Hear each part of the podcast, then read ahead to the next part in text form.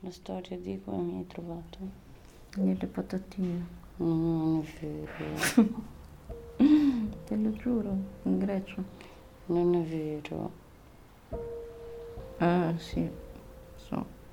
Cosa vuoi sapere? Dans le moyen métrage Eurydice, Eurydice, il y a Ondina et Alexia, deux amoureuses. La première habite à Rome, la seconde est grecque. Elles vivent une grande histoire d'amour. Et puis un jour, Alexia repart en Grèce et ne revient pas.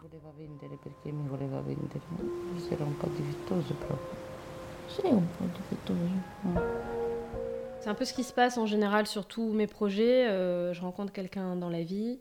Laura Muravo, réalisatrice de Eurydice, Eurydice. Euh, qui me fascine euh, et je deviens un peu obsessionnelle et voilà, il faut que je filme ce visage, ce corps. Donc j'ai rencontré Ondina Quadri, euh, je l'avais repéré sur une affiche d'un film à Locarno, d'un film qui s'appelait Il Nido. Et donc ensuite, je l'avais, on avait fait une espèce, une rencontre pour mon film de diplôme qu'elle n'a pas pu faire. Et ensuite, je suis partie à Rome. Et là, voilà, j'étais habitée avec elle, c'est devenu une amie. Et de là est parti le projet de film. Et puis à quel moment le, le mythe du coup de Ridis euh, s'est intégré à ça? Disons qu'il y avait tout ce terreau euh, documentaire, donc euh, je savais que ça allait être une histoire d'amour parce que tous mes films, voilà, c'est toujours les mêmes thématiques, c'est toujours le désir, l'intimité. Et, et, puis il, fallait que je réfléchisse à ça aussi parce que filmer deux personnes qui sont ensemble, c'est pas. Enfin, ça peut aussi être très prosaïque, donc il fallait que je trouve un peu une espèce de, de, de à passer à un autre niveau. Et ce que me permettait de faire ce mythe, c'est d'imaginer tout ce qui se passait avant le mythe en tant que tel, c'est-à-dire avant la morsure euh, du serpent, avant que soit, euh, soit mordu. Et donc avant, ça me permettait de développer, de déployer justement toute cette intimité entre les deux femmes. Et, euh, au départ, c'était vraiment une adaptation du mythe. Donc au départ, il y avait vraiment Ondina qui errait dans les enfers, qui était, les enfers étaient Rome vide. Donc c'était vraiment complètement autre chose, c'était plus radical. Et finalement, euh, ça fonctionnait pas parce qu'en fait, quand on fait une, euh, réécriture de mythe, il faut aussi savoir, euh, enfin, qu'est-ce qu'on raconte en fait, on le réinterprète, donc qu'est-ce qu'on en dit. Et moi, je crois que j'étais pas très au clair là-dessus. Et donc en fait, le mythe, ça m'a surtout servi de structure pour caractériser les personnages. Et ensuite, ça s'est effacé et j'ai trouvé une nouvelle idée pour cette deuxième partie qui était plus simple, plus naturaliste, plus proche de mon cinéma, plus proche de la comédienne aussi, parce que je veille quand même aussi à écrire des histoires des séquences que les comédiennes peuvent jouer en fonction aussi des outils qu'elles ont. Euh, et, donc le mythe a disparu et il en reste voilà, des, signes. Quoi, des, ouais. On en a parlé à la projection, mais je trouvais euh, assez intéressant ce que tu disais sur euh, les scènes d'intimité, donc le fait que c'est un vrai couple, mais qu'en mhm. même temps tu leur as donné un cadre pour ces scènes-là.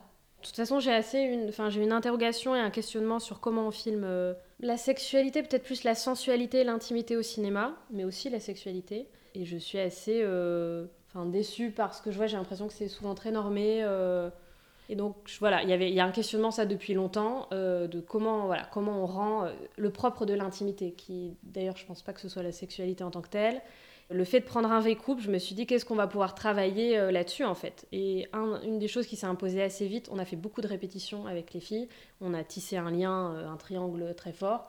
Et une chose dont je me suis rendu compte, mais c'est aussi une de mes, de mes marottes, c'est le regard. C'est-à-dire que pour moi, le, euh, dans l'amour, l'intimité passe par le regard, par le fait de se regarder.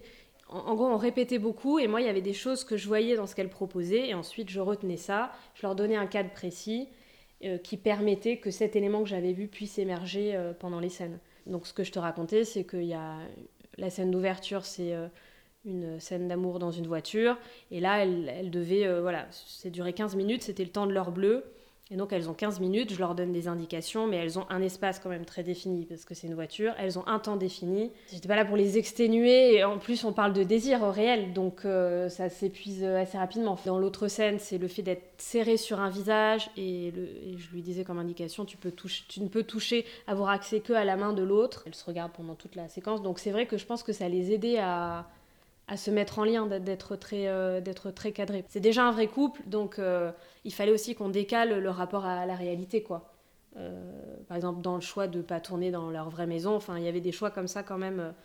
je tourne avec le vrai père d'Ondina, avec ses vrais amis, avec les vrais lieux où elle a grandi. Donc il y avait quand même beaucoup de choses. C'était quand même déjà très chargé. Donc je pense que c'était important de, de décaler à l'endroit de la fiction.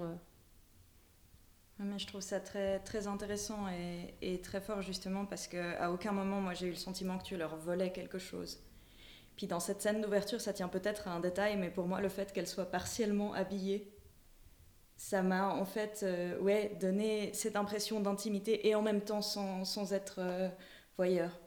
Mais par contre, tu as du coup d'autres scènes d'intimité dans le film. Là, une autre amante à un moment donné dans le film, par exemple. Oui. Est-ce que tu as approché ça différemment, du coup ou bien... Bah oui, bien sûr. Euh, alors, je pense que c'est une question qu'on s'est posée toutes les trois, le rapport à la nudité. parce que Ondina, elle a un rapport complètement décomplexé à ça. Euh, ça se voit dans les scènes des termes. Elle est toujours torse nu, comme si mhm. c'était un garçon. Évidemment, ça, ça m'intéressait aussi, parce que ça raconte quelque chose de son rapport au corps, de son androgynie, de, de son genre. Euh, enfin, ça, voilà, ça, ça, me plaisait beaucoup. Et Alexia, elle est beaucoup plus cachée aussi dans le film. Elle est, elle est souvent dans l'ombre. Euh, c'est un personnage plus mystérieux qui se met pas en avant. Donc je trouvais ça assez juste par rapport au personnage aussi. Et puis voilà, c'est aussi une question sur le sexe. C'est, enfin, c'est pas la nudité. Donc justement, on s'accroche à d'autres éléments. Et du coup, quand elle, euh, quand elle part Alexia, et donc le début de la deuxième partie, c'est effectivement, elle, euh, elle fait l'amour avec une autre fille. Là, j'ai abordé cette scène de manière beaucoup plus normée. Euh, elles sont nues, on les voit faire quelque chose auquel on s'attend, de la manière dont on s'attend. Et j'avais envie de créer un décalage. Bien sûr, il n'y a pas de complicité, il n'y a pas de sourire, il n'y a pas de rire, il n'y a pas de regard. oui, ça, c'était... Enfin, c'était conscient. Au milieu du film, Alexia disparaît. Lors d'un long plan sur la mer, une voix off nous raconte qu'Ondina s'écroule. Et puis, plus rien. Le film n'aborde pas le deuil frontalement. La disparition est dans l'absence. Elle flotte dans les creux des images. Bon, ça c'était une vraie question, effectivement. Il y avait cette question de l'ellipse centrale où on a la mort d'un personnage. Comment on retrouve le deuxième personnage ensuite? Alors là, je me suis appuyée en termes d'écriture sur, euh, enfin comme toujours, sur euh, la manière que la comédienne a d'appréhender les émotions. Et donc elle, elle a, c'est un, un personnage et c'est une personne extrêmement solaire qui dévore la vie. Et donc toutes les émotions négatives, elle va avoir tendance à faire plutôt un déni. Et donc quand j'ai eu cette deuxième idée de, deuxième partie, je, me suis dit ce serait assez juste que je reste proche de, de la manière dont la comédienne aurait abordé un deuil. Et j'aimais bien cette idée que on l'a. Déjà de commencer par une scène de sexe parce que euh, la sensualité euh, est au cœur du film, donc j'aimais bien le fait que ça commence euh, comme, enfin que la deuxième partie commence comme la première avait commencé. Et en fait, toute la deuxième partie, c'est la voir dans les mêmes situations, dans les mêmes lieux, pareillement entourée, mais il y a toujours l'absence de l'autre. Et ça, je trouvais ça plus fort que de la voir éplorée toute seule, et pour moi, enfin pour moi le, le mouvement de la deuxième partie, c'est aussi qu'elle n'a pas fait son deuil, justement. Elle a... La voix off raconte qu'elle s'écroule. Donc il y a un moment où elle, elle s'abandonne à la tristesse et ensuite, elle la vit pas vraiment. Et c'est en rencontrant cette deuxième fille qu'elle est obligée de commencer à faire son deuil d'une certaine manière. Et donc du coup, pour moi, à partir du moment où elle rencontre Daria, c'est comme si Daria était l'élément déclencheur pour que Alexia revienne. Et donc pour moi, Alexia revient euh, sous forme de cette main un peu fantastique ou onirique. Euh, voilà, ça, dépend aussi comme le spectateur la reçoit. Et l'idée de la main, c'était lié au fait que ben, voilà, le, le, film repose, enfin, leur relation reposait aussi sur une grande sensualité euh, au cœur de ce couple. Donc, donc c'est comme si, ben, si on a d'abord la main qui arrive et ensuite ben, on, a on a le, enfin, le fantôme. Pour moi, c'était un fantôme, ce, cette Alexia, qui arrive et qui. Et, en termes de rapport au fantastique, j'aimais bien l'idée que ce soit aussi euh, un fantastique euh, naturaliste, justement. C'est-à-dire que dans cette dernière scène, on a cette main euh, dont on est familier, et petit à petit, on a en, en, entrée de champ le, le, personnage, et que justement, ce soit avec des éléments de langage très simples du cinéma comme l'entrée de champ, que le fantastique, que toute la psyché d'Ondina, enfin, euh, que ça révèle ça, quoi. Et puis, bah, la chose qui se passe aussi dans cette scène, c'est qu'elle euh, bah, elle, lui dit au revoir. Enfin, c'est comme si elle. Jusque-là, on peut se dire que c'était un rêve, euh, cette main, et puis là, elle ouvre les yeux. On voit que Ondina, elle ouvre les yeux et qu'elle voit l'autre devant elle, donc c'est comme si soit l'autre lui donnait la permission d'aller voilà d'aller vers une nouvelle vie ou bien elle elle acceptait de quitter cet amour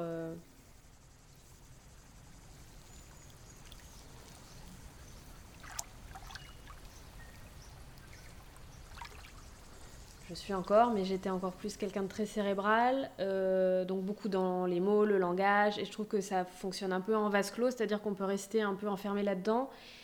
Et donc je pense que le cinéma, euh, bah, il y a deux aspects. Il y a le rapport à l'image qui se développe petit à petit au fur et à mesure des films, qui n'était vraiment pas là euh, au départ, parce que je viens vraiment pas de l'image.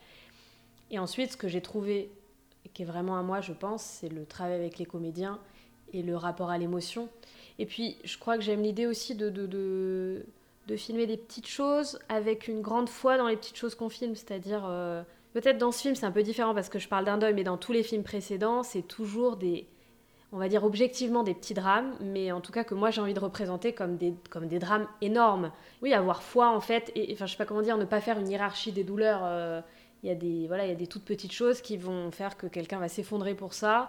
Et puis, c'est en fait, c'est quelque chose dans la vie de tous les jours, en fait, de regarder les gens, euh, comment les gens jouent dans la vie, euh, comment, voilà, c'est un travail en fait qui est fascinant, qui s'arrêtera jamais. Et ça, je trouve ça assez, euh, ben, beau, en fait, ouais. C'était Laura Muravo, la réalisatrice de Eurydice Eurydice. Ce podcast a été enregistré lors des 58e journées de Soler. Prise de son Ruth Bettic, interview Giuseppe Di Salvatore, interview et réalisation Morgan Franc, une production de Film Explorer. Retrouvez nos autres podcasts sur notre site et sur toutes les plateformes d'écoute. Vous pouvez également nous suivre sur les réseaux sociaux et vous abonner à notre newsletter. Merci pour votre écoute et à bientôt.